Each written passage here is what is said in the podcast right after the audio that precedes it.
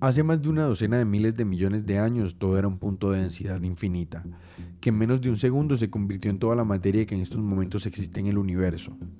Estos átomos recién creados, dispersados por el espacio-tiempo, comenzaron a unirse motivados por la débil fuerza de la gravedad.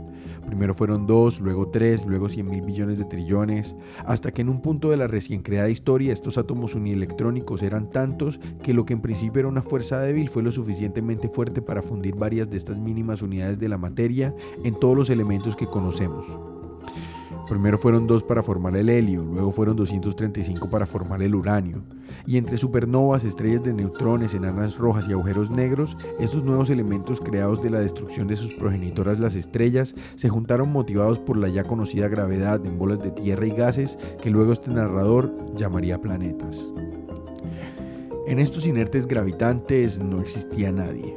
No existían los conceptos, no existía el bien, el mal, los podcasts, ni los diarios, ni las letras negras en los documentos blancos en las pantallas de los computadores.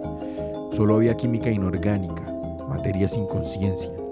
Y por casualidad, o por obra de deidades que luego organismos crearían, se juntaron unas pequeñas moléculas parecidas en estructuras concatenantes, mal llamadas proteínas. Las recién paridas proteínas, de alguna manera ingeniosa, encontraron la forma de protegerse del mundo con una pseudomembrana que era al mismo tiempo hidrofílica e hidrofóbica. Ya resguardadas de los fosfatos, los amonios, los hidróxidos y los bencenos, pudieron seguir contando con la suerte extrema de juntarse en las formas necesarias e improbables del ácido ribonucleico.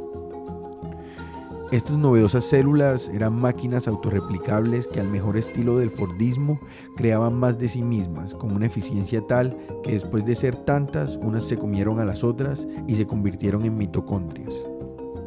La vida se separó entonces en eucariotas y procariotas, y de ahí en hongos, algas, animales, árboles, frutas, lechugas, pescados y parásitos. Salimos del agua, nos convertimos en gigantes, nos extinguimos por rocas colosales de hielo creadoras de atracciones turísticas en Colorado. Nos subimos a los árboles, comimos platanitos, nos sacamos los piojos y después de pensarlo más de una vez, nos bajamos de ellos.